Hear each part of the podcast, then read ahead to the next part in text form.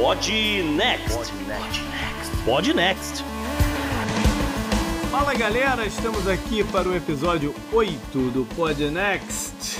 Muitos assuntos hoje, talvez um pouquinho diferente dos outros episódios. Para isso tô eu, JP, que ando me distraindo aqui com tatus que visitam meu, a frente da minha casa. Salve JP, salve ouvintes do Pod Next. Eu sou Gustavo Rebelo e hoje eu vou ensinar você como ganhar dinheiro sem sair de casa. Nossa, que promessa é essa, hein? Jesus! Oi, gente! Isabela, diretamente do Rio, e eu só tô tentando sobreviver a esse 24 de abril. É, porque a gente tá gravando um dia depois do normal. A gente geralmente grava na quinta-feira e hoje é sexta.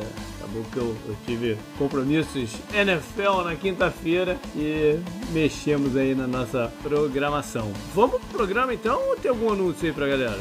Bora pro programa. Bora pro programa. Ah, bora então. E vamos aos nossos destaques. O negócio entre a Boeing e a Embraer foi tipo um avião que caiu na ilha de Lost. A gente explica o que aconteceu com esse acordo no assunto quente da semana. O bloco de economia responde a uma dúvida que eu recebi dos ouvintes lá no Twitter. Como é que o petróleo chega a preços negativos? E eu vou te dizer que nem tudo é culpa do Covid. A personalidade se escalou para o programa de hoje nos acréscimos da prorrogação, mas a gente não podia deixar escapar. Os fatos envolvendo a demissão de Sérgio Moro também tá na pauta. E que tal um obituário de Schrödinger? Não entendeu? Fica aí que o Gustavo te explica. Donald Trump cavou seu espaço como bizarrice da semana graças às suas técnicas inusitadas de combate ao coronavírus. E hoje também vamos entender como os irlandeses estão revertendo seus sismógrafos para controlar o isolamento social e como o futuro das baterias pode vir de garrafas PET. Destacamos uma estatística que mostra que a população afrodescendente é a mais afetada pelo Covid-19 comparado com outros grupos raciais nos Estados Unidos. E como já é de costume, o JP fala dos fatos históricos, porque o futuro continua em isolamento social. E por falar em isolamento, estreamos uma nova coluna com as nossas recomendações para sua quarentena. E vambora que o programa de hoje tá recheado.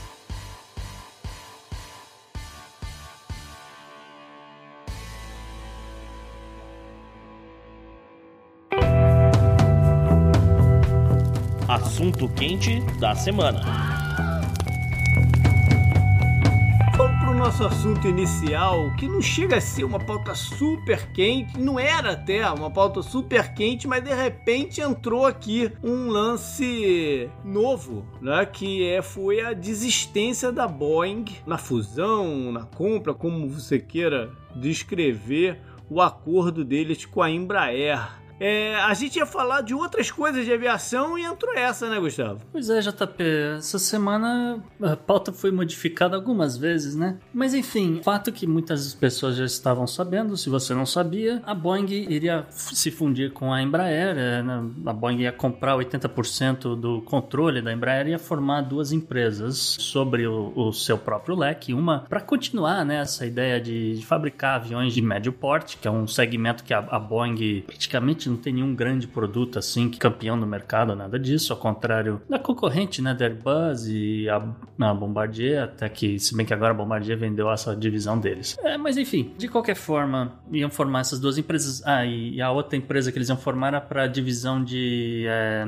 desenvolvimento de veículos é, militares, né? E, e, dependia da, da aprovação do CAD, que por um acaso era hoje, né, dia 24, mas não aconteceu. E aí veio o anúncio de que a operação não era mais válida, a Boeing ia se comprometer a pagar a multa pela quebra do contrato, a multa que não se sabe exatamente o valor, mas se estima que seja entre 75 e 100 milhões de dólares. Que é só uma fração do que eles iam pagar pelo controle né, da, da, da empresa. A operação toda ia custar 4,2 bilhões de dólares, que iria para a Embraer, para os acionistas eventualmente. É porque a Embraer não era mais uma empresa estatal inteira, né? Ela já era uma empresa mista, não é? Ou tô falando bobagem? Não, não, há, há muito tempo, na verdade, não tinha tanto poder assim sob o leque do governo, né? Mas, é, e não é pouco dinheiro se você levar em consideração o valor do fechamento do dólar de hoje, né? Não, o que eu quero dizer é que não é um caso de exatamente de privatização. Não, não, não, não, não, não, de forma alguma, não. É Embraer privada há muito tempo. E, bom, e aí calhou que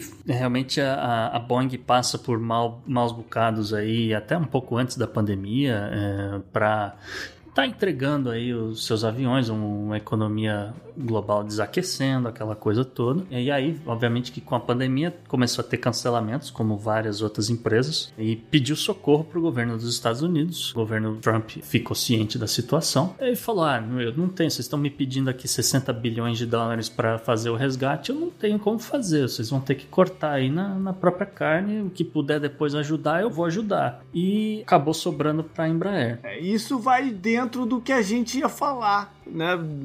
A gente tem comentado sobre o mercado de turismo, mercado de algumas coisas, mas aí se deparou com várias notícias essa última semana do segmento das companhias aéreas em específico, né? A Delta anunciou prejuízo pela primeira vez, sei lá, em 10 anos ou mais no trimestre, e as matérias sobre os aviões parados, que são muito chocantes, né? Chocante assim, visualmente, ver aquelas filas de avião todas né, nas pistas, né? E em lugares malucos, em estações estacionamentos e não sei o que, tudo o avião parado, porque se você pensar, né, avião não fica parado, né?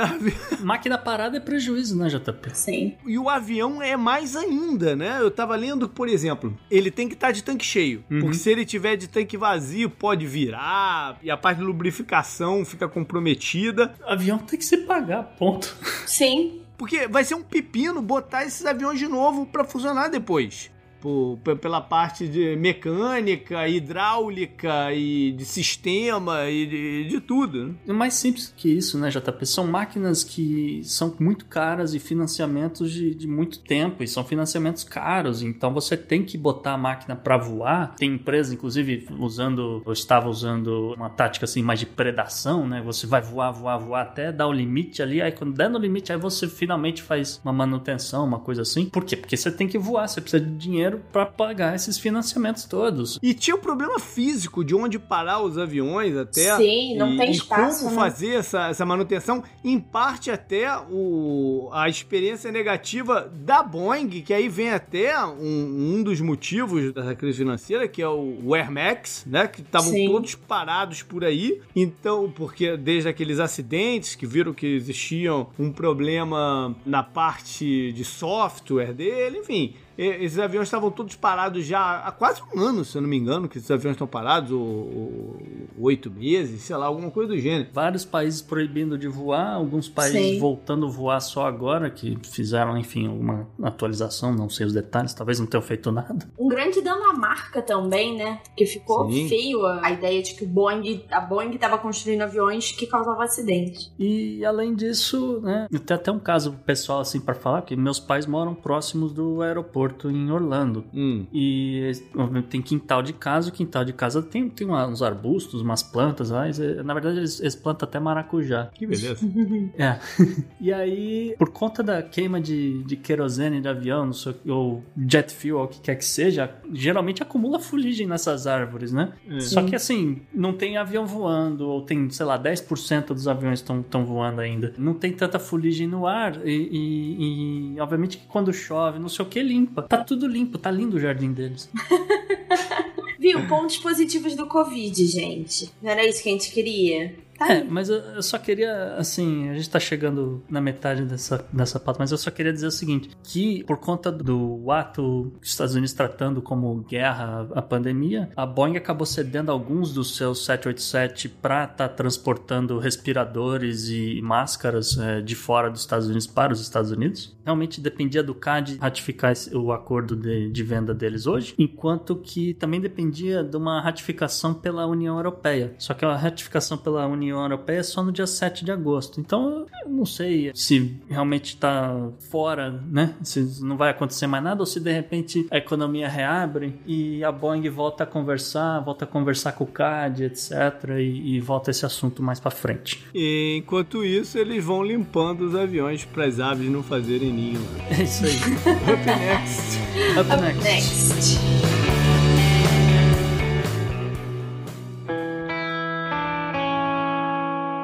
Economy. Economy. Economy. Economia mundial.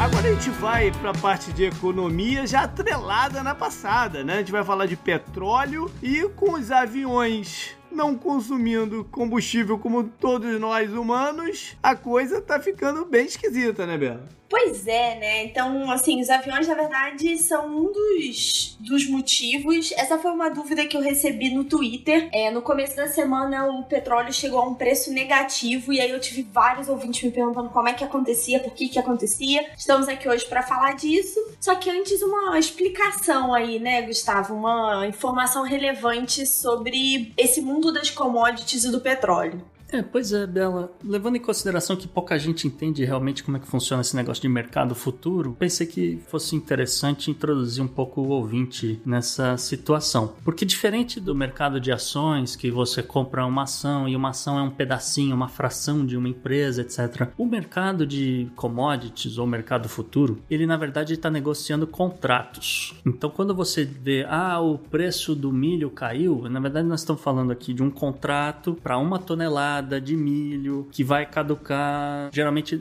se negocia com um mês de antecedência. E pensando nisso, como falei, são, são contratos que vamos dizer, em geral envolve um produtor, né, que como eu estava falando de milho, pode ser um produtor, um fazendeiro, pode ser uma mineradora, pode ser alguém que está produzindo alguma coisa. Você tem ali um, um atravessador, ou um broker, se você preferir, que faz ali o, o, intermédio entre o produtor e o próximo pilar dessa história, que é o, o vamos dizer, o, seria o consumidor final, mas na verdade a gente está falando aqui de fábricas, porque a gente está falando do mercado Sim. que vende para business to business, né? Então alguém que vai agregar valor ao ferro, alguém que vai agregar valor ao suco de laranja, enfim. É uma indústria intermediária normalmente, né? Isso. E aí, quando juntam esses três, é, vamos dizer, né, o fazendeiro, o broker e o consumidor final, você meio que vê a commodity desaparecer. Puf! É tipo Candy Crush. Sabe quando você alinha três barrinhas e puff, some? Então é mais ou menos a mesma coisa. Eu tô falando isso porque isso vai voltar depois quando a gente for falar de petróleo. Mas se isso não ficou muito claro, ouvinte, a gente meio que preparou aqui um negócio para fazer uma brincadeira aqui com vocês. Então, vamos imaginar aqui uma situação na qual, JP, você ficou cansado da Flórida, você ficou de saco cheio de trabalhar com um negócio de turismo, etc. Não é tão irreal assim. E aí você falou, vou me aposentar, vou para Santo Lucia Santo Lucia tá bom? Uma ilhazinha no Caribe, tá bom, vai, JP. É, tá bom. Tirando a parte de, de furacão, o resto tá bom. você compra uma fazenda, você vai produzir cacau em Santo Lucia, olha que bacana. E ao mesmo tempo que você está produzindo cacau lá em Santo Lucia, eu tenho a Isabela produzindo chocolates em Petrópolis. É, eu já não tô tão feliz com essa, com essa aposentadoria em Petrópolis, mas vai lá. Então tá lá, vamos dizer, mais ou menos a gente tá falando aqui em fevereiro, e aí a Isabela bate o telefone e ela me liga, eu sou o broker. Ela me liga, fala, Gustavo, tô precisando de mais chocolate, porque essa Páscoa a economia vai bombar, eu preciso de mais chocolate, nós estamos em fevereiro, aqui é véspera de carnaval, não tô encontrando nada para março, me ajuda, etc. Aí eu, broker, vou lá, olho o mercado, é, como é que tá. O mercado tá mais ou menos é, negociando seus contratos a mais, vamos dizer, vamos chutar um valor aqui, 35 dólares a tonelada. Falo, não, beleza, vou ver o que, que eu consigo, Bela. Eu vou lá, ligo pro JP, falando, JP, aniversário do Arthur tá chegando, vai fazer 18 anos, você compra um carro para ele, me vende aí um, uma tonelada de cacau, eu te pago à vista, você compra um carro pro Arthur. E aí, conversa vai, conversa vem. Eu compro do JP um pouquinho abaixo dessa média de 35, eu revendo depois para Isabela um pouquinho acima desse 35, pego esse, né, esse dinheiro para mim, essa comissão, e resolvo esse problema todo e mudo o valor do contrato de março. Então, o valor que era antes, vamos dizer, 35, de repente ele passa para 36, 37 e assim se segue. Acontece que quem está comprando do JP, quem está comprando esse contrato, sou eu, na verdade. Né? É mais ou menos assim que funciona o mercado de commodities. Mas peraí, deixa eu ver se eu entendi bem. O que você está dizendo é que o mercado de futuro nada mais é do que exatamente o, o, o termo que você usou, um intermediário para isso tudo. Porque a Isabela não consegue chegar até mim diretamente, não tem meu número de telefone. Ah, provavelmente nem sabe da sua existência. É, uma opção que tem, acho que o exemplo do Gustavo explicou como é que a gente negocia esses contratos, né? Mas ele fez um contrato, vamos dizer, para de fevereiro para março. Existem contratos de fevereiro para abril, para maio, para junho, e aí você tá negociando o preço que você acha que essa commodity vai ter no futuro. Por isso que eles chamam de contratos futuros, não é necessariamente o preço de hoje. Sim, mas você tá pagando o produtor o preço de hoje. Não necessariamente, porque os preços do futuro têm preços diferentes, dependendo das expectativas de mercado. Então, JP, voltando ali no exemplo, a gente está falando de cacau. Geralmente, cacau vai colher ali no Caribe por volta de outubro. Então, obviamente que, vamos dizer, uns 30 dias para secar, não sei o que. Vamos botar a partir de dezembro, janeiro, você tem produto na sua mão que precisa ser vendido o mais rápido possível. Ou seja, eu, como produtor, estou antecipando o cartão de crédito, é isso? Sim. Sim.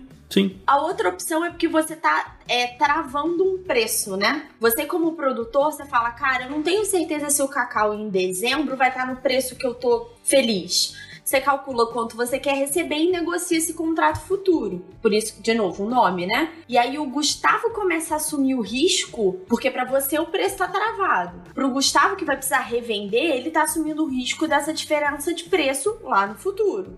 É, porque eu não tenho noção, por exemplo, como é que tá a situação no Congo, né? Se tá lá produzindo toneladas e toneladas de cacau e de repente a Isabela fala: "Não, eu não preciso mais do seu cacau, Gustavo, porque eu comprei de fulano que vai trazer cacau lá do Congo e o cacau deles lá é 20, não é 35, 36, 37, sei lá o número agora, entendeu? Ou seja, o mercado de futuro mexe com o medo do produtor. Também. Também. É na verdade uma forma dele se defender porque se ele fecha um contrato futuro, ele na verdade está travando o preço de venda dele. Então ele normalmente assume um preço de venda que ele está satisfeito. Mesmo que lá na frente esse preço esteja mais caro, ele pode renegociar esse contrato, o Gustavo pode passar esse contrato para frente. Existem outras formas de fazer, que é uma das coisas que a gente vai falar aqui hoje que aconteceu nos contratos de petróleo para ele chegar numa coisa negativa. Então bora pro petróleo então, Bela. Explica pra galera como que o petróleo petróleo chegou a um valor negativo? Pois é, primeiro parênteses que a gente precisa fazer é isso, tá, gente? A gente tá falando de um contrato futuro, que no caso é um contrato futuro de maio, que parava de negociar na terça-feira que passou, dia 21. Então isso é um dado importante. Segundo, a gente tá falando do tipo de petróleo WTI, né? WTI, que é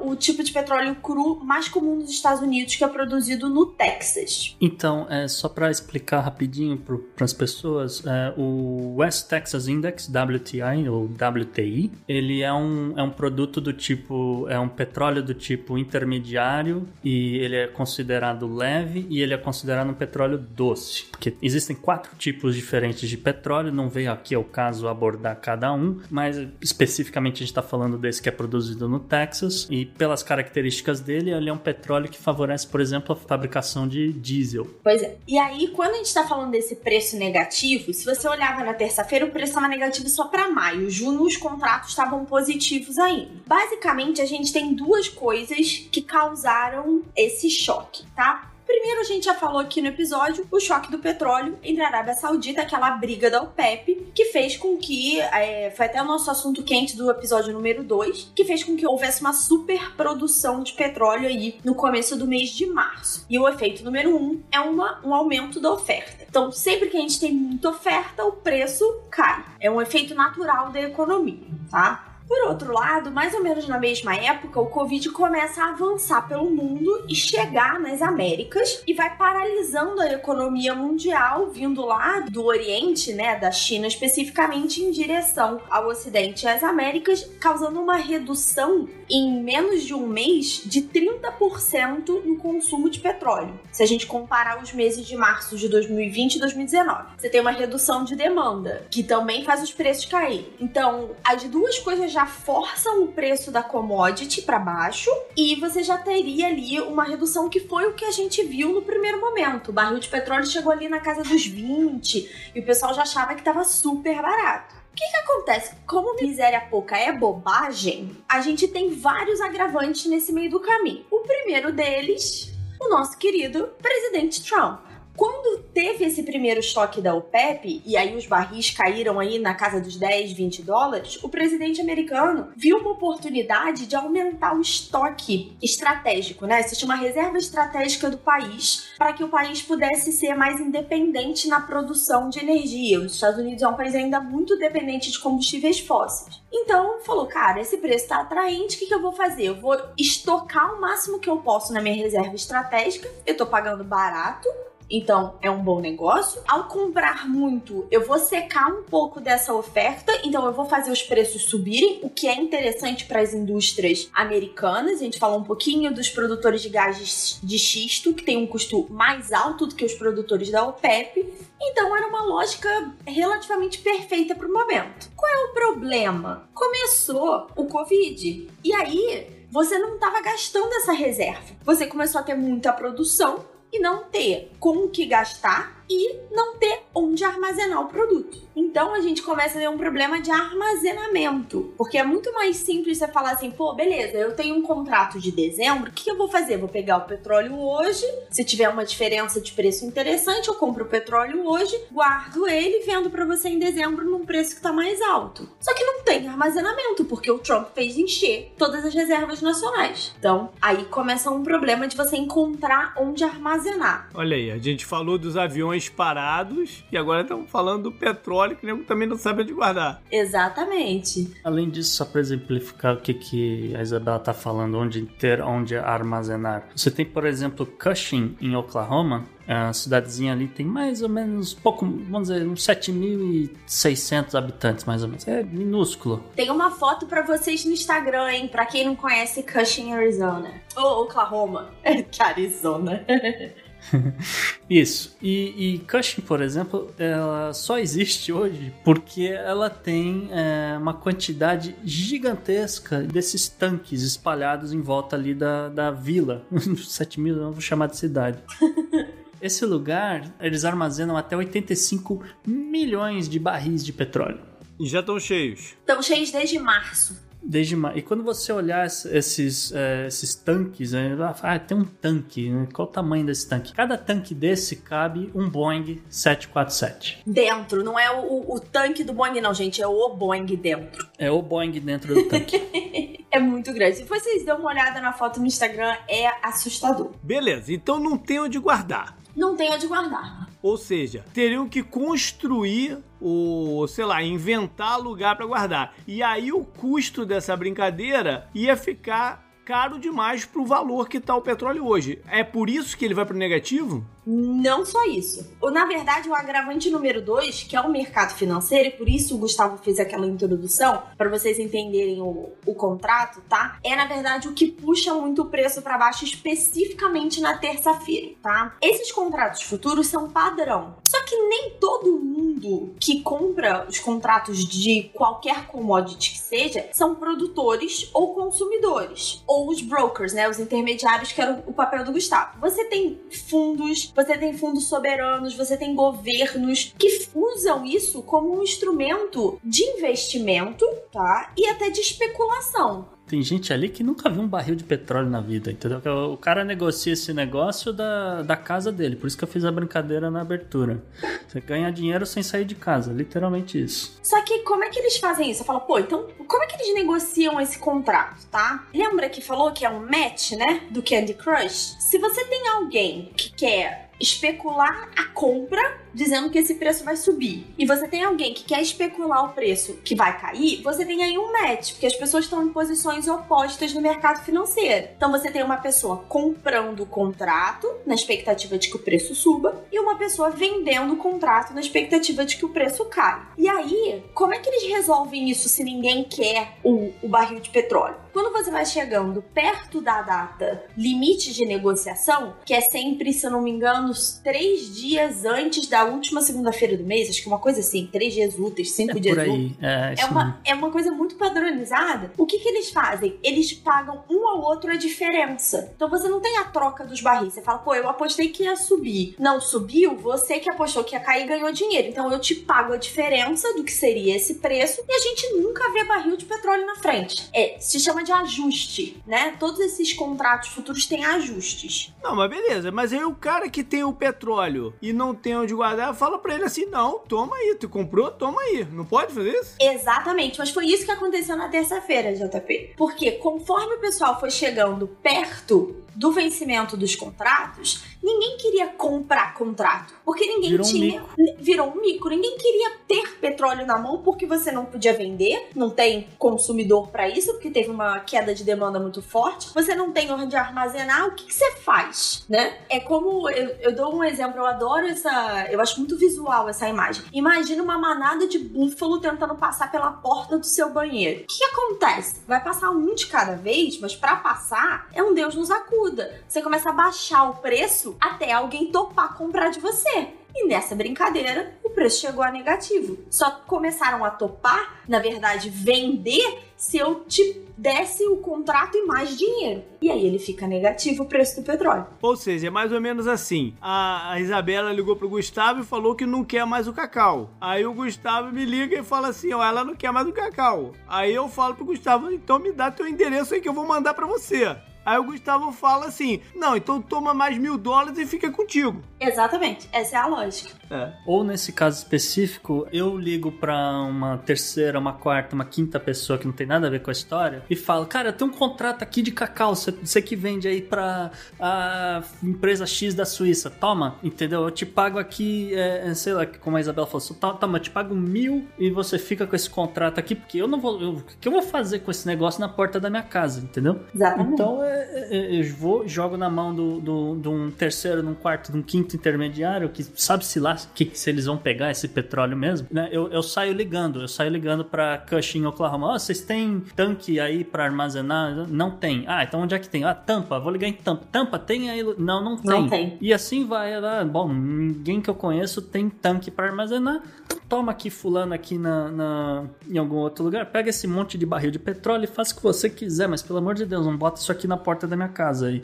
Essa é a lógica. Quando a gente olha os preços de negociação na terça-feira, que era a data limite, você vê os preços que já estavam em torno de 20, primeiro eles têm uma queda brusca, e aí eles vão. Nunca tinha se visto o petróleo chegar a negativo, né? É muito curioso realmente ver isso. É possível, a gente viu que é, né? É, com um tipo muito específico por que você não tá tendo lugar para armazenar dentro dos Estados Unidos, mas a lógica é essa, eu começo a te pagar. Esse exemplo que o JP deu, né, falou, então faz o seguinte, o Gustavo falou, então JP fica com cacau e toma mil. Então o contrato agora vale menos mil, porque eu tenho que te dar o contrato mais mil para você poder ficar com esse, com esse ativo na sua mão, né? Beleza, Então, então, tá, é então tá entendido o que, que é ficar negativo. Mas aí a última pergunta antes da gente mudar de assunto, Isabela. Uhum. É, tem algum. Muda alguma coisa na vida da gente o valor do petróleo tá negativo? Olha, é, tem aí dois, duas coisas a se pensar, tá? Num curto prazo, a princípio não. Porque quando a gente pensa, ah, o que, que aconteceu em outros momentos em que a gente viu o preço do petróleo cair? Você, em geral, tem uma inflação mais baixa de alimentos, porque alimentos dependem de petróleo, tanto para produção, quando você pensa nos tratores, né, em máquinas de colheita, quanto no transporte. E você pensa numa queda de, de inflação para combustíveis. Só que é muito curto prazo e a gente já tá num momento extremamente excepcional. Então, essa não é uma coisa que a gente esperaria ver. O problema de mais longo prazo é, você até comentou no começo, JP, tipo, ah, então vamos lá, eu vou construir aqui um espaço para armazenar. Essa não é uma construção que você faz de março para abril. Você não cria espaço de armazenamento. Hum, em três dias, que nem você falou. Isso aí, não tem condição. A outra opção é você desativar o poço, né? Que a gente, o pessoal chama de cimentar. Você para de produzir. A desativação não é um processo simples, não é um processo rápido. Então, até eles decidirem cortar essa demanda leva um pouco mais de tempo, então não é um efeito corriqueiro, né? A gente provavelmente, se continuar o Covid, a gente vai ver de novo isso no contrato de junho. E Uhum. quando você volta a ter demanda, não é fácil reverter. Então, se houver uma crise de mais longo prazo e as empresas resol resolverem desativar os postos para reduzir custo fixo, isso pode ter um efeito muito forte quando você tiver uma retomada de demanda com uma estilingada no sentido contrário. Você vai ter uma uhum. demanda muito forte com uma oferta muito baixa. Então, no médio e longo prazo, você pode ter o um efeito contrário de inflação de preço. E aí é que vem a, a volta do cara que perdeu, que nem a gente falou, mil dólares, toma aqui mil dólares e, e, e vem o, o, de volta o. Né, to, toma aqui mil dólares e fica com esse negócio aí pra você. Agora vem a volta, o cara vai querer recuperar esse dinheiro. Sim. Então ele, ele já vai negociar o petróleo, o que quer que seja, já pensando no, no prejuízo que ele teve lá atrás para repor esse dinheiro. Eu só ia fazer duas observações rápidas. É, a primeira é que, ao contrário do mercado de ações, você não tem um circuit break, né, Isabela? Não, vai caindo e vai caindo e continua caindo, né? Não tem. É, o, o mercado de commodities funciona nesses contratos, como é um contrato de duas partes, né? Não que as ações não sejam, porque você tem sempre alguém comprando, alguém vendendo. Mas é o que a gente chama de mercado futuro. Normalmente o Secret Breaker funciona para é, ações no,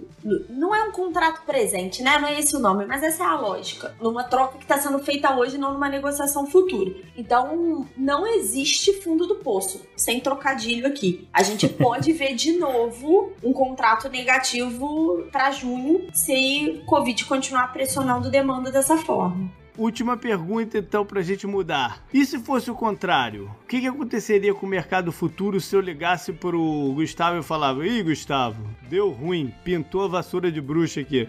É, e aí, aí eu vou ter que comprar de uma outra pessoa até Exatamente. encontrar, vamos dizer, essa tonelada de, de cacau que a Isabela precisa. E até que chegue em um determinado ponto que alguém vai falar: olha, eu até tenho aqui, mas é um contrato para aquela empresa que está lá na Suíça e tal. E aí eu ofereço: olha, então é o seguinte, eu vou comprar, vou pagar a sua quebra de contrato. Eu preciso dessa uma tonelada, porque a minha cliente lá em Petrópolis precisa desse uma tonelada. Ou seja, espiralou para cima o valor do cacau, né? espiral para cima porque eu vou repassar o custo da quebra de contrato para Isabela. Olha o paralelo, exatamente isso que os Estados Unidos estão fazendo com as máscaras que estão saindo da China. Tá pagando a quebra uhum. de contrato mais um aumento e com isso você tá vendo um aumento disparado nos preços dos EPIs. Maravilha. É a, a, fábrica repassa para o consumidor, etc. Assim a diferença é que no EPI você não tem um contrato padronizado. Então é ainda um pouco mais selvageria, vamos dizer assim.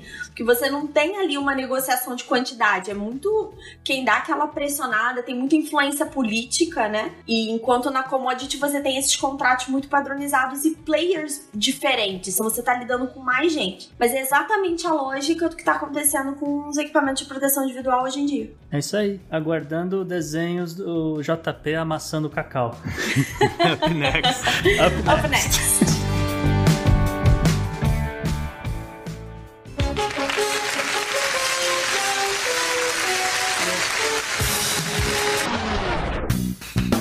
Gente, a personalidade da semana entrou na pauta só porque a gente tá gravando sexta-feira, né? Se a gente tivesse gravado ontem à noite, ele não ia estar tá aqui. E aí, tamo que tamo, hein? Foi um dia agitadíssimo.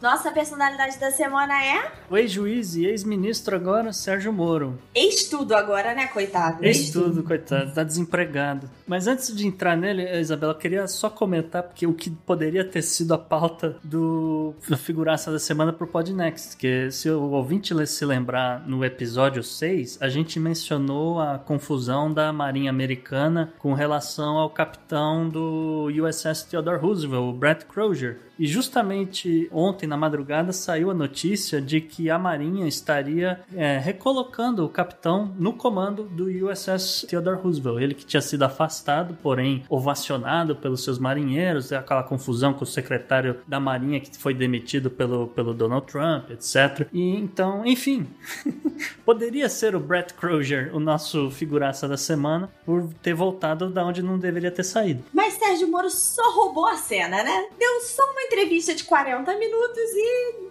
causou um, um fuzuê na nossa pauta hoje. Primeiro só falar que o pessoal vinha cobrando a gente no Twitter e outras coisas e quando que a gente ia colocar uma pauta específica de Brasil aqui dentro, né? Talvez esse, esse seja o, o momento. É, a gente vai, é, vai tocar exatamente nos acontecimentos né, do, do, do dia de hoje e vamos deixar as outras especulações aí para outras pessoas fazerem. Exatamente, JP. Vamos aqui tratar apenas dos fatos. O primeiro fato, então, é que o ministro da Justiça brasileiro, até então, pediu demissão hoje, sexta-feira, às 11 da manhã, por conta de conflitos com decisões da presidência. No caso específico, a demissão do então diretor da Polícia Federal, Maurício Valeixo. Havia um desgaste antigo entre Valeixo e a presidência por conta de investigações, etc. Eu não vamos entrar nisso. Vamos ficar só falando dos fatos aqui. O presidente Bolsonaro desejava uma mudança de cargo e vinha falando então com o seu ministro para que isso acontecesse. E a gota d'água foi que o ex-ministro, hoje o ex-ministro, tinha apresentado diferentes motivos para estar segurando o então diretor da Polícia Federal no lugar. Enfim, não chegaram no acordo, chegaram a discutir alguns nomes possíveis, etc, mas acabou que não chegaram em nenhum acordo. Ponto. Esse é o fato. Não havia acordo. O outro ponto que a gente traz que o então ministro Sérgio Moro, ele conversou com a presidência lembrando que, olha, eu estou aqui assumindo este cargo como ministro e você me deu carta branca. Ao menos no acordo verbal que existia, um acordo de cavalheiros que existiam entre eles até então. É, foi na verdade a negociação de quando o Bolsonaro convidou o Moro para o ministério, né? Ele já tinha sido eleito em outubro e uh, no convite o Moro falou: olha, eu aceito, considerando que eu tenha toda essa liberdade para montar a equipe da forma como eu acho mais interessante. Do contrário, ele não, não conseguiria combater a corrupção, etc. Exatamente. Foi a justificativa que ele fez. Exatamente o que o Bolsonaro também falou para o ministro Guedes. E o Guedes embarca no governo Bolsonaro ainda durante a eleição, né? O Moro já é pós, ele já é eleito. Então, seriam dois ministros que teriam essa liberdade, essa autonomia para escolher as pessoas que eles achavam mais, vamos dizer assim, competentes, né? para os cargos mais importantes. Isso. Outro fato foi que o presidente Bolsonaro teria insistido com o Moro que ele, é, vamos dizer, que era do seu interesse alguém do alto escalão assumisse o comando da Polícia Federal, alguém que ele conseguisse obter informações e relatórios. E é algo que Moro não concordava, porque haveria ali um grande conflito de interesse e poderia também estar afetando a autonomia do cargo. É, uma ingerência política num cargo de investigação. E aí essa, essa ideia, né, de que o presidente queria mudar o diretor-geral da Polícia Federal e o Moro queria garantir que não houvesse essa ingerência para garantir, como a gente falou, a autonomia do cargo. Então o Moro fez a seguinte proposta: ok, vamos fazer uma troca, mas eu gostaria de um motivo para demitir o Valeixo, vamos fazer uma troca técnica, vamos indicar outra pessoa de quadro técnico e que o presidente continua se mostrando não favorável. E aí o grande ponto é que o ministro disse que foi foi pego muito de surpresa com a demissão do Valeixo, que saiu no Diário Oficial da União hoje de manhã, né, na sexta-feira. É, foi uma decisão feita durante a madrugada e aí saiu no Diário da, da União hoje cedo, é, né, publicado e teria sido supostamente, aliás, não teria sido assinado pelo Sérgio Moro. Tá no diário a assinatura dele, e uh, depois ele disse, de, é, desmentiu, né? Disse que não tinha feito. E saiu uma nova edição do Diário Oficial da União, agora à tarde, que não consta a assinatura do Moro. Além disso, né, no próprio diário oficial disse que foi uma decisão do Valeixo, uma, uma decisão voluntária de saída, que tanto o Valeixo quanto o Moro negam também. Isso. E aí, mais tarde, é, durante o dia, os jornais Estado de São Paulo e Valor Econômico revelaram que Moro teria provas e gravações é, de conversas e atitudes não republicanas é, por parte tanto do presidente Jair Bolsonaro quanto de outros é, deputados do seu antigo partido. Políticos de alto escalão também, né? Isso, é. todo mundo ali conversando, enfim, com eles, novamente, falando de questões de conflito de interesse e etc, etc. Ponto. Esses foram os fatos. Existe aquele termo, né, que o pessoal gosta de usar, que é caiu atirando. Nesse caso, o Moro não caiu atirando, ele caiu largando uma bomba nuclear, né, no, no colo do, do governo, foram algumas acusações gravíssimas envolvendo crime de responsabilidade e, e várias coisas. O Moro era, era parte fundamental desse estrutura de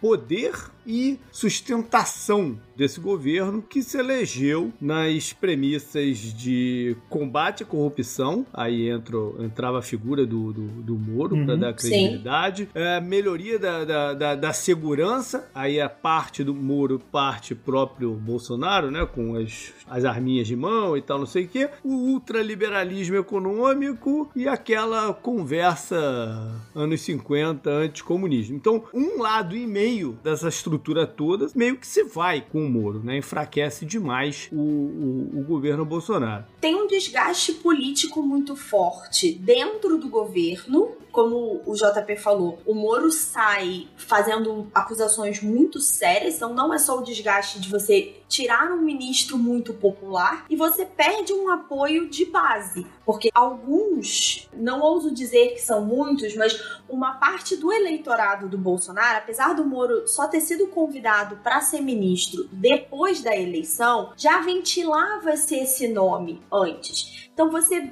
pode falar que uma parte do eleitorado do Bolsonaro é, votou nele na expectativa de ver o Moro ministro do que veio a se tornar o Ministério da Segurança Pública, né? Justiça e Segurança Pública. Então tem um desgaste forte. É, muito mais que isso vai ser um pouco difícil prever, né? Quanto é esse desgaste, quanto que a popularidade de cada um sai daí afetada e quanto do eleitorado de fato vai abandonar o governo. Então, é, são coisas que a gente vai precisar aguardar cenas dos próximos capítulos. O nosso objetivo em listar muitos fatos é porque Brasil não é para principiantes, né, gente? Então vamos devagar, que ainda tem muita coisa para acontecer nessa história Bolsonaro, Moro, desgaste político, ministérios. E ele se torna um personagem mais forte ainda para o que a gente precisa ter trazido aqui, porque ninguém sabe também qual é o, as pretensões pessoais dele, né? Exatamente isso que você falou. Tem que ver quais são as pretensões do ministro, tem que ver quais vão é, ficar as questões do desgaste político e tem que ver para onde vão as investigações a partir de agora, porque também não adianta nada né, o ministro cair atirando sem ele provar ou, enfim, é, mostrar por que que ele, ele fez essas acusações todas. O tempo é o senhor da razão.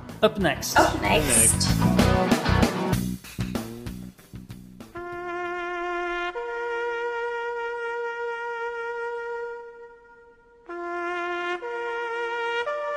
Não, não, não. Pode parar, pode parar. Risco disco aí, mais um capítulo da volta dos que não foram. É um obituário com ponto de interrogação no final. É, pois é, JP. Semana passada a gente destacou que o então ditador Daniel Ortega na Nicarágua tinha dado aquele sumido de 40 dias, né? Então, é, hoje a gente tem mais um, tô chamando carinhosamente de presunto de Schrödinger, que não sabe se tá morto ou se tá vivo, né?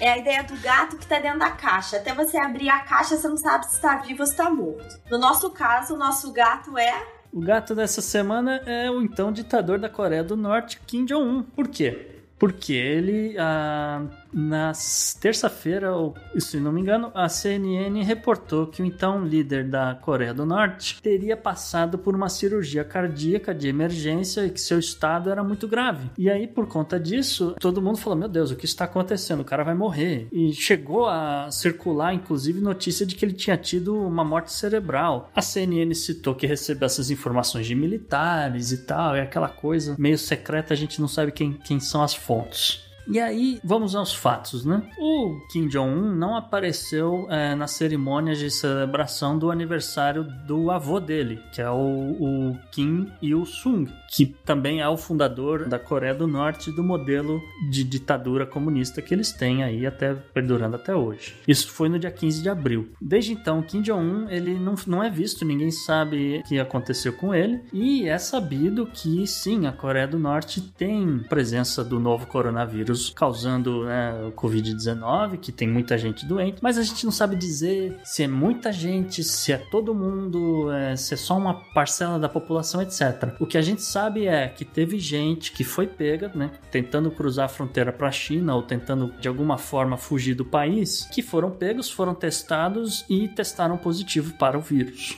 Isso é outro fato. Nada saiu na TV estatal norte-coreana, tá, gente? A gente só tá ventilando as notícias que possivelmente chegaram ao Ocidente. É um lado do país que é muito difícil ter informações precisas. Inclusive que é por isso que a gente não pode cravar aqui que ele morreu. É, não pode se cravar nada, na verdade, né?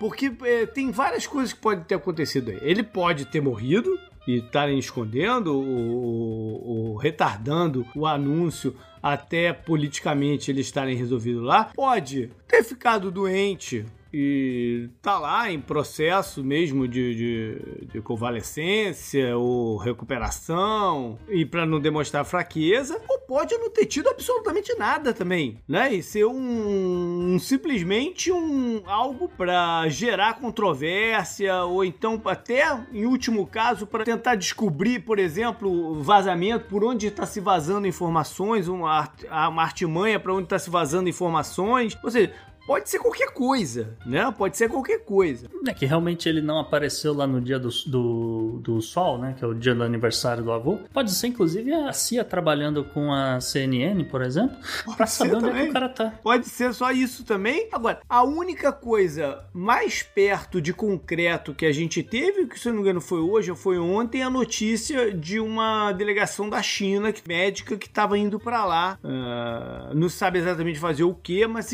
mas de fato estava indo para lá. Imagina-se que para tentar ver o caso, né, e, e, ajudar de alguma forma o processo de recuperação. A China é basicamente a única aliada, né, da Coreia do Norte nesse momento. Então é muito, é um indicativo bem forte, né? Não mandariam assim à toa para nada. e uma outra, uma outra coisa que aconteceu, que aí já foi no dia seguinte, porque a notícia saiu na CNN à noite, já estava amanhecendo. Aliás, foram duas coisas que saíram. A primeira foi que a a, mídia da Coreia do Sul falou, olhou para a CNN e falou: Eu não faço ideia do que, que vocês estão falando. A gente não tem notícia nenhuma aqui se o cara tá bem, se tá mal, se tava com problema de saúde. O, inclusive, o primeiro-ministro Moon Jae-in da Coreia do Sul falou: Porra, eu também não sei de nada, que minha inteligência não falou nada. E a outra coisa que aconteceu é, foi que a mídia estatal da Coreia do Norte disse que o Kim Jong-un teria respondido a carta do então ditador sírio Bashar al-Assad, que né, mandou uma carta felicitando o Kim Jong-un sobre o, o, aniversário da avó dele e o Kim Jong-un teria respondido ao ditador sírio. Portanto, né, se ele respondeu a carta, carta escrita à mão, assinada por ele, ele estaria vivo ou, e consciente o suficiente para estar escrevendo. É isso que eles quiseram dizer. Gente, já vimos assinaturas que estão em documentos oficiais e que não são das pessoas certas hoje. Então, assim, também não quer dizer grandes coisas, né? Vamos esperar. Acho que mais uma semana a gente deve ter algum clareamento aí. Up next. Ou não. Ou não. Up next. Up next.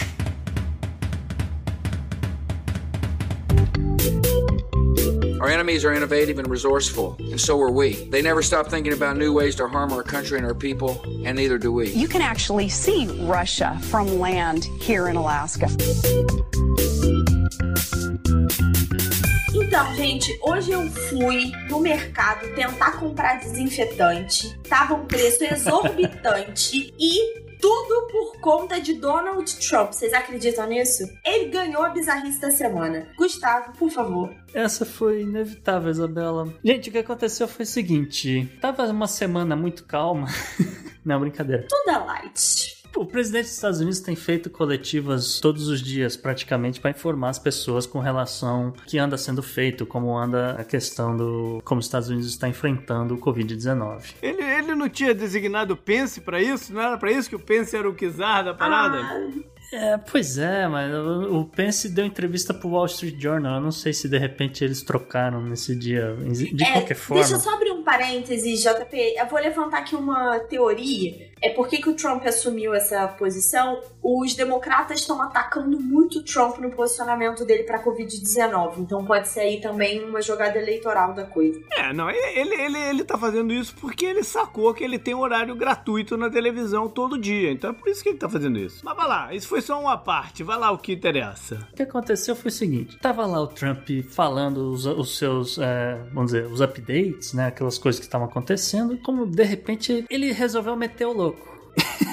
ele resolveu falar de ciência. Ele, come... ele pisou muito fora da praia dele.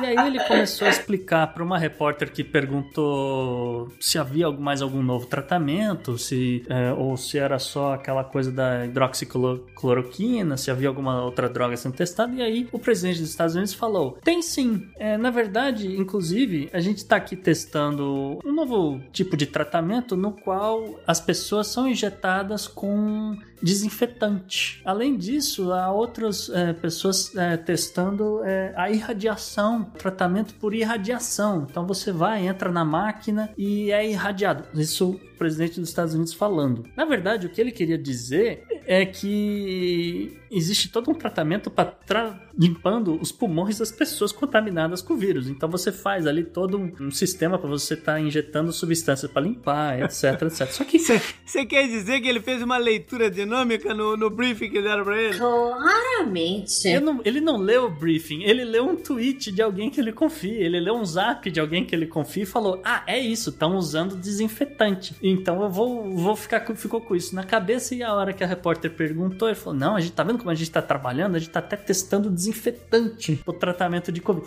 E não foi bem isso. O problema é uma coisa que eu tenho batido na tecla há alguns anos, que é aquilo que uma liderança grande como Trump, ou Bolsonaro, ou Macron, ou Abe Shinzo falam, tem um peso diferente do que a gente aqui no Podnext falando. O problema são os humanos, Gustavo. O problema são os humanos. É, eles estão em outro patamar do que a gente. E quando o Trump disse, olha só, estão usando desinfetante, teve uma galera correndo para comprar qualquer coisa, água sanitária, que seja. E hoje, sexta-feira de manhã cedo, já tinha notícia de que pelo menos 100 pessoas no estado do Maryland tinham sido atendidas no pronto-socorro porque eles resolveram beber água sanitária. Gente, não beba água sanitária, ok?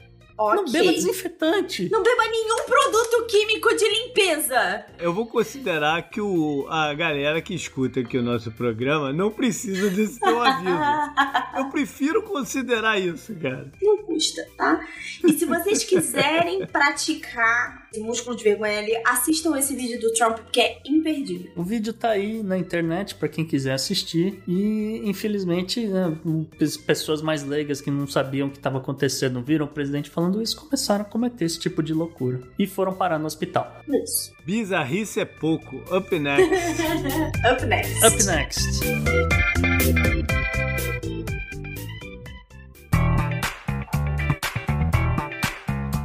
Não é pescaria, é tecnologia. Uh, na parte de ciência, temos um método alternativo e criativo de monitorar o comportamento da galera.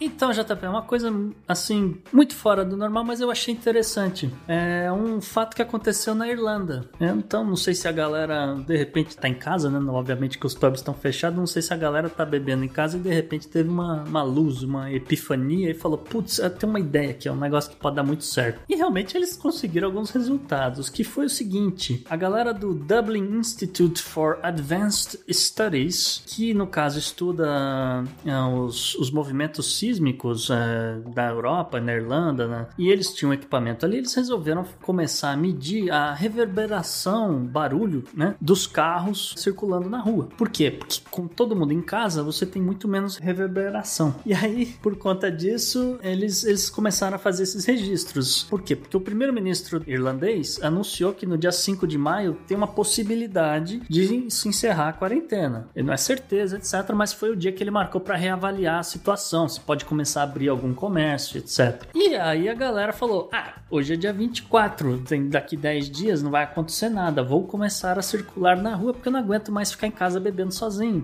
Não sei.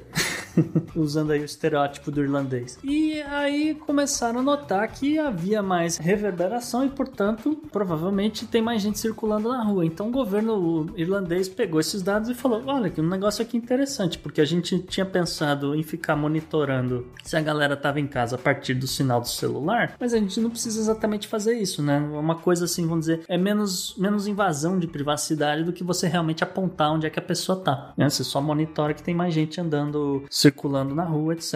Né? A partir do, do negócio, né? a partir da, dessa rever, reverberação. Eita, eu vou. Diga-se passagem, você acaba de dar uma boa ideia para um, uma pauta futura nossa, né? É, não quer dizer que vai funcionar em todos os lugares, mas para um lugar pequeno, né, uma ilha ali, é interessante. É. Up next. Up, Up next.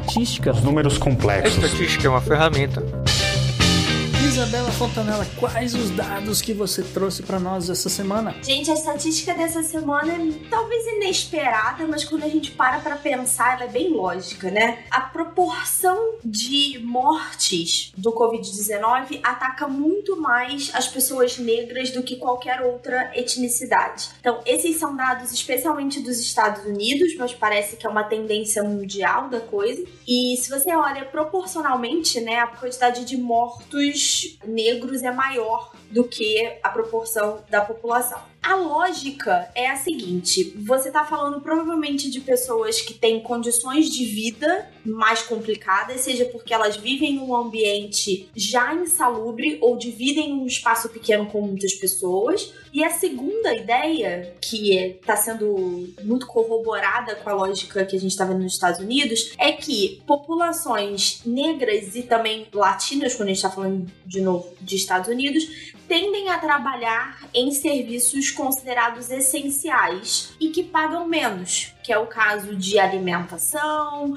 e atendimento em lojas, né, e serviços. Então são pessoas que estão mais expostas já ao COVID-19 e que são obrigadas a usar o transporte público. Então tá aí desproporcional a quantidade de mortes em relação a isso, principalmente por condições pré-existentes. Então, eu adicionaria um terceiro elemento aí, que é econômico barra cultural, que como essas minorias têm menos acesso a seguro de saúde, Sim. existe uma tendência a você não ir no médico, porque você sabe que ir no médico é contrair uma dívida. Então as pessoas só vão no médico ou só vão no hospital se elas estiverem muito mal. Sim. E aqui no caso da Covid, isso mostra de duas formas. Uma que já chega com um tratamento já, né, já, complicado, a pessoa já está muito mal. E o segundo é que ela podia ter alguma outra enfermidade, podia estar tá passando por alguma outra coisa que ela não estava tratando. Então a Covid vai e potencializa e fica mais difícil também de se tratar. E aí é, é barra, é, é, a parte econômica e a parte cultural, porque é, elas já estão condicionadas a não, não ir procurar ajuda médica, porque senão sabem que vão quebrar.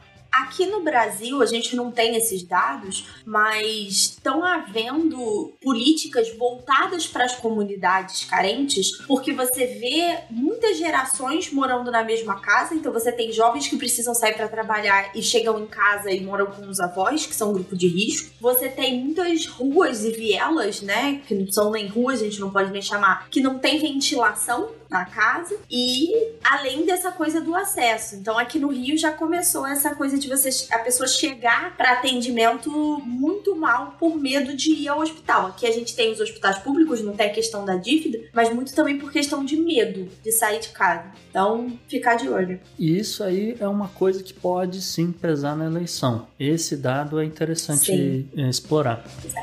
Up next. Up next.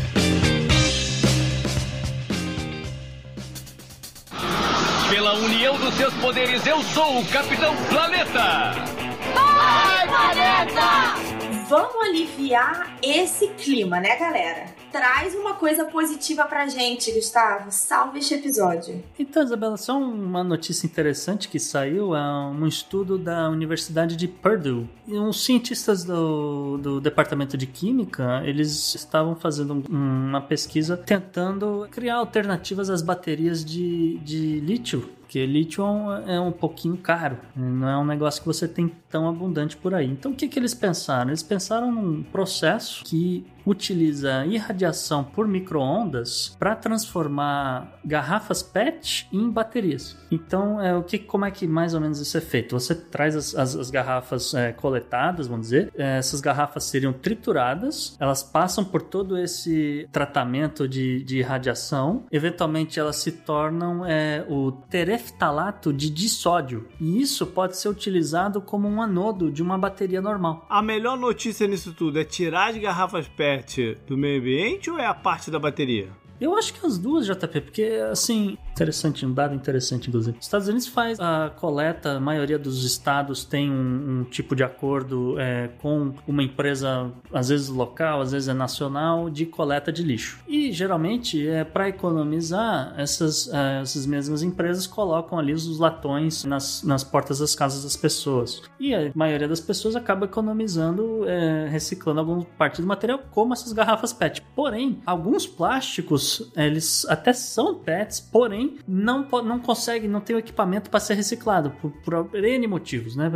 Geralmente, é, essas caixinhas que você vê de, de morango, de mirtilo, etc., elas não são recicláveis. Eu não sei se você sabia dessa. Olha. Por mais que né, é plástico e você coloca ali no negócio, elas precisam de todo um equipamento específico para estar tá sendo reciclado e não é todo lugar que tem. É, essa parte de reciclagem vale até de repente num outro programa a gente aprofundar o que que recicla e o que não, porque tem muita coisa aí que é meio nebulosa. Up next. Up next. Anote no seu calendário.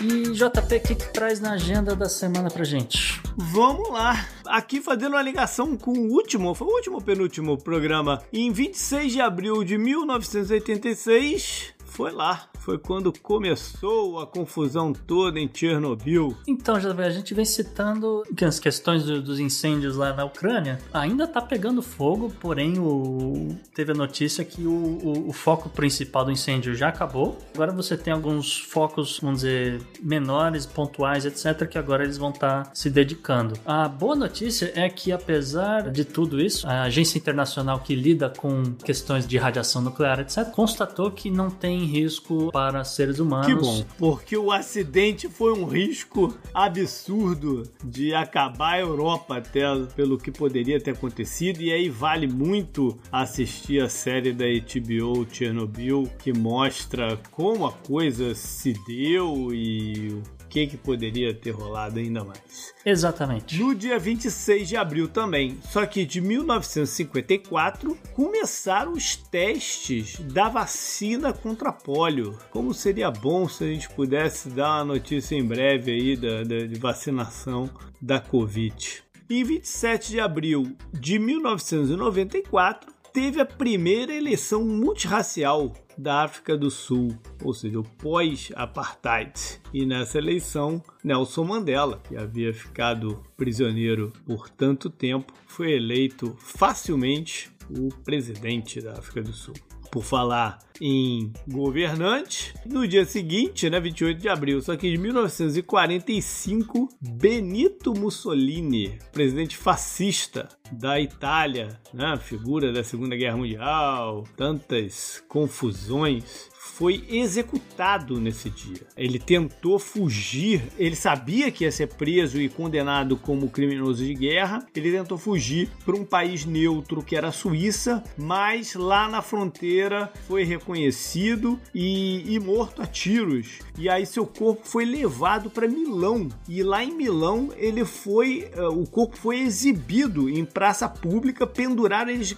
ele e a, a, a não era a esposa, era a amante dele, penduraram ele eles de cabeça para baixo na praça e lá ele foi exibido para a população, ou seja, o fim do ditador fascista foi assim. É isso aí, JP. Vamos então fechar de uma forma diferente, né, Isabela? Que a galera tem pedido pra gente finalmente. Vamos lá. Isso aí, pediram pra gente dar recomendações culturais para ajudar a sobreviver ao isolamento social. Tamo aí. Vocês pedem, a gente faz. Então, qual é a sua? Gente, eu vou recomendar um livro para vocês hoje que chama Tudo Pode Ser Roubado, da Giovanna Madalosso. Ela é uma brasileira, na verdade, ela é curitibana, mas mora em São Paulo. E é uma ficção maravilhosa que se passa num dia como qualquer um outro de não isolamento social. Super recomendado, fica a dica. É, é um livro de ficção, então, né? É um livro de ficção, sim. Legal. Gustavo. Então, JP, vou recomendar um, uma série que